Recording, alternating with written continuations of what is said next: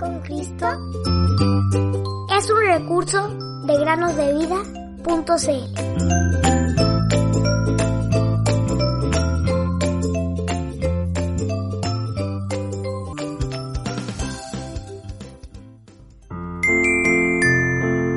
Crea en mí, oh Dios, un corazón limpio y renueva un espíritu recto dentro de mí. Salmos 51:10 Muy buenos días queridos niños, bienvenidos al podcast Cada día con Cristo para meditar un día más. Estamos tan acostumbrados a tener elementos elaborados con caucho que resulta difícil pensar en aquellos tiempos cuando no se utilizaba este recurso natural. Ahora podemos encontrar este elemento en diversos objetos de uso cotidiano, como por ejemplo las cubiertas de los autos, bicicletas o aviones. No obstante, es una sustancia muy importante en la actualidad. Este producto, al cual muchos llaman goma, en realidad se denomina caucho y proviene de un árbol. El método que se utiliza para obtener el caucho que produce un árbol es muy interesante y se asemeja al de la obtención de la savia de un árbol llamado maple. Los siringueros son los encargados de recolectar el látex, una sustancia blanquecina y lechosa que produce el árbol del caucho, que luego se utilizará para distintos fines. Realizan el procedimiento ejecutando largos cortes superficiales en diagonal alrededor de la corteza del árbol para permitir que brote el líquido. Este proceso no le causa demasiado daño al árbol y permite formar pequeños canales por donde puede fluir libremente el látex.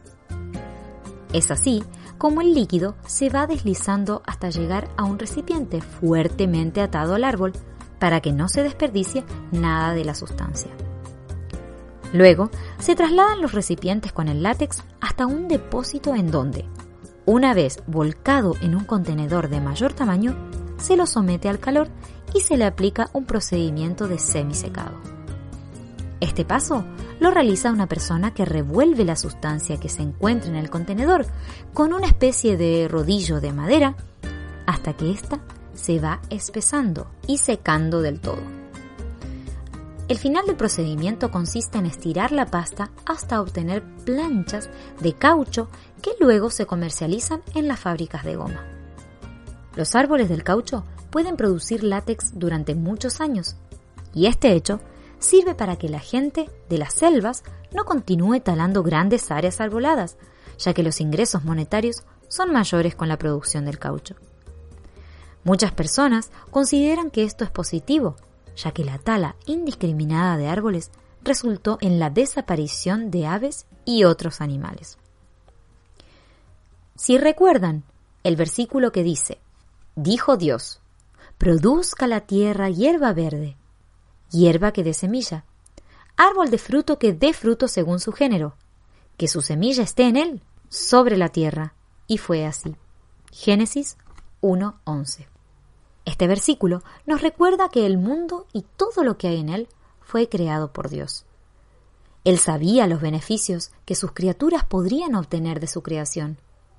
Hay un versículo por medio del cual el Creador le habla a los niños y a los jóvenes. Acuérdate de tu Creador en los días de tu juventud, antes que vengan los días malos y lleguen los años de los cuales digas, no tengo en ellos contentamiento. Eclesiastés 12.1. Aprovecha tu tiempo, cree en el Señor Jesús y tendrás un lugar junto a Él en el cielo. Quiere Jesús que yo brille mientras que viva acá y que le complazca siempre en clase.